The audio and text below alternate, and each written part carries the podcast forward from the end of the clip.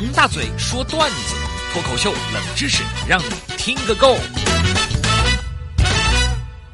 大嘴巴王鹏上台鞠躬，马上开说了。今天我们的笑话呢，都来自于我们的微信公众号“越说越开心”。那么我们的听众朋友呢，会发来非常有意思的内容，大家呢看了以后哈哈一笑，那真的是快乐无比。因为大嘴巴王鹏呢，能给大家呢进行总结和二度的表演啊。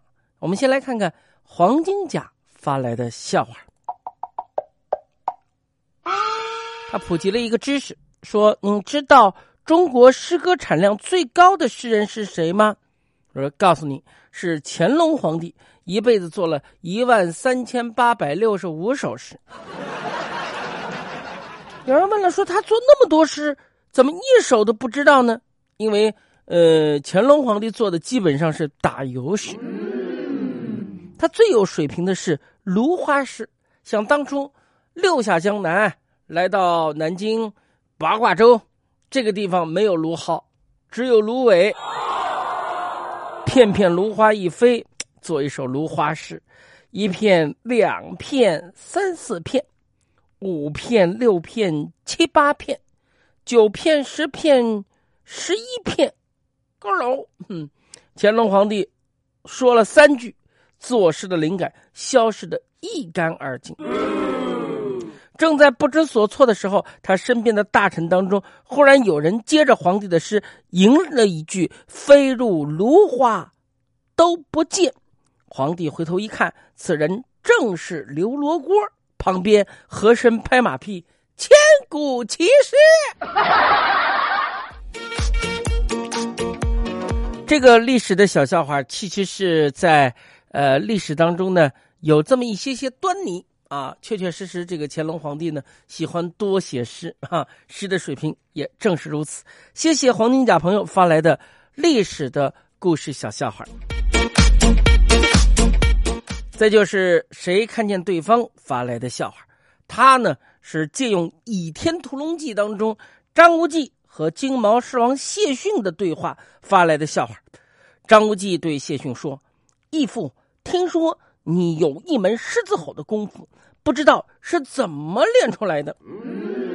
谢逊一听，无忌我儿，这门功夫要练也不难，只要在半空中悬一张纸，然后每天对着它吼就可以了。哦，那义父什么时候能够练成呢？这个顾名思义啊，等纸全湿了，岂不就练成了湿纸好神功了吗？哦，感情谢逊是平翘舌不分，张无忌是平翘舌听不出来。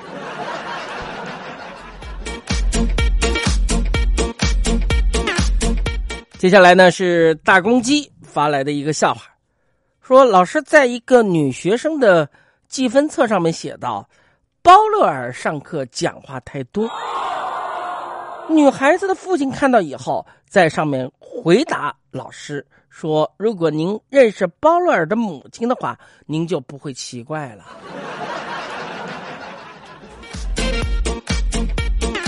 最后就是反馈结果发来的笑话：去食堂排队买早点儿，我前面的兄弟买了个茶叶蛋，可能是煮的太久，蛋破掉了，那哥们儿要求换一个。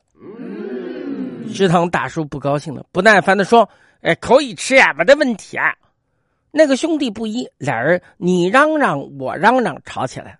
结果那兄弟华丽丽的说一句：“这个真的不能吃了，不信你尝尝啊，你尝尝啊。”这时候食堂大叔拿起蛋就开吃，证明没有问题。兄弟一看就说了：“哼，现在你得给我换了吧，吃晚了。”最后来说一个笑话，不是其他人发的，是我亲身经历的啊。上个礼拜踢足球，踢完球以后呢，我们南京老顽童队照例是上半场球，下半场酒。喝的时候呢，我们中间有一位张小白张哥，拿出了一坛子老酒，啊，说这个酒珍藏很长时间了，好啊，酒倒出来都琥珀色了，三斤的酒瓶啊，里面倒出来的酒就两斤多了。关键是那个坛子也漂亮啊，古色古香，跟个古董似的，雕梁画栋。哎呀，一看这瓶子就知道这酒啊价格不菲。于是呢，我们就把这酒拍了照片，让在这个无锡啊参加这个白酒品鉴师培训毕业典礼的这个郑总来看一看。你都白酒品鉴师了吗？啊，我们这位郑总参加白酒品鉴师是一滴白酒都不会喝的。看了以后，郑总给了一句话，全桌的人都笑了。嗯，这坛子酒，这酒坛子比酒要贵。